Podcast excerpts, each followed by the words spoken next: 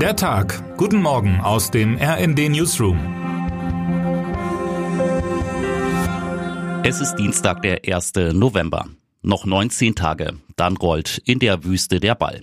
Bis jetzt hält sich die Vorfreude auf das WM-Turnier in Katar aber in sehr engen Grenzen. Auch die deutsche Sportministerin Nancy Faeser interessiert sich gerade nicht sonderlich für Taktik, Titel und Tore. Es sei für die Bundesregierung total schwierig, dass die WM in Katar stattfinde, sagte die SPD-Politikerin zuletzt. Heute hat Faeser nun die Chance und die undankbare Aufgabe, den Organisatoren diese Wahrheit ins Gesicht zu sagen.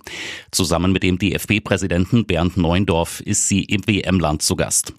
Es ist kein Besuch unter dicken Freunden. Denn Faeser will vor allem über Menschenrechte sprechen. Am ersten Tag soll es um die vielfach menschenunwürdigen Arbeitsbedingungen gehen, denen vor allem Arbeiter aus Südasien zum Opfer fielen. Von mehr als 6500 Toten ist die Rede, die auf den Baustellen für die klimatisierten Arenen in der Wüste ums Leben gekommen sein sollen. Vom Sinn dieser Reise ist nicht jeder überzeugt. Die Menschenrechtsbeauftragte der Bundesregierung hat ihre Teilnahme kurzfristig abgesagt. Sie glaubt nicht an den Erfolg solcher Gespräche. Unser Reporter Markus Decker begleitet Nancy Faeser auf ihrer Reise. Am Anreisetag hat er eine zurückhaltende Ministerin erlebt, die auf der Suche nach dem richtigen Ton ist. Für mich ist wichtig, mir vor Ort einen Eindruck geben zu lassen. Dabei gehe es vor allem um das Thema Menschenrechte. Allerdings sei es nicht das Ziel der Reise, Forderungen aufzustellen. Mit Faeser unterwegs ist hingegen Bernd Reisig, Vorsitzender der Initiative Liebe kennt keine Pause gegen Homophobie in Katar. Wenn man sich wie Katar eine Weltmeisterschaft ins Land holt, dann holt man sich auch Weltoffenheit und Toleranz ins Land, sagte er dem RND. Tatsächlich wird Homosexualität in Katar immer noch mit Gefängnis bestraft, nach islamischem Recht sogar mit der Todesstrafe.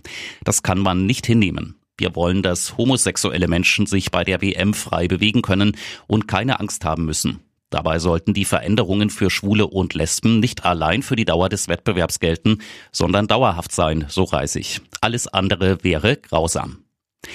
Deutschland hat seine ganz eigene, umstrittene Geschichte als WM-Ausrichter. Die juristische Aufarbeitung des mutmaßlich gekauften Sommermärchens unter dem Motto zu Gast bei Freunden könnte nun aber bald endlich an ihr Ende kommen. Das Landgericht Frankfurt jedenfalls hat das Verfahren in der Sommermärchenaffäre rund um die WM 2006 gegen die früheren Funktionäre Horst R. Schmidt, Theo Zwanziger und Wolfgang Niersbach eingestellt. Im DFB läuft noch eine interne Aufarbeitung. Termine des Tages. Asienreise. Bundespräsident Frank-Walter Steinmeier beginnt seinen Besuch in Japan. Fußball Champions League, 18.45 Uhr Bayer Leverkusen gegen Club Brügge, 21 Uhr Bayern München gegen Inter Mailand und Sporting Lissabon gegen Eintracht Frankfurt. Parlamentswahl in Dänemark. Die Sozialdemokratin Mette Frederiksen, die bislang einer Minderheitsregierung vorsteht, strebt eine breite Regierungszusammenarbeit über die politische Mitte an. Wer heute wichtig wird. In Israel findet heute die fünfte Parlamentswahl in rund drei Jahren statt. Der konservative Ex-Regierungschef Benjamin Netanyahu hofft auf eine Rückkehr an die Macht. Mit ersten Prognosen wird nach Schließung der Wahllokale um 21 Uhr gerechnet.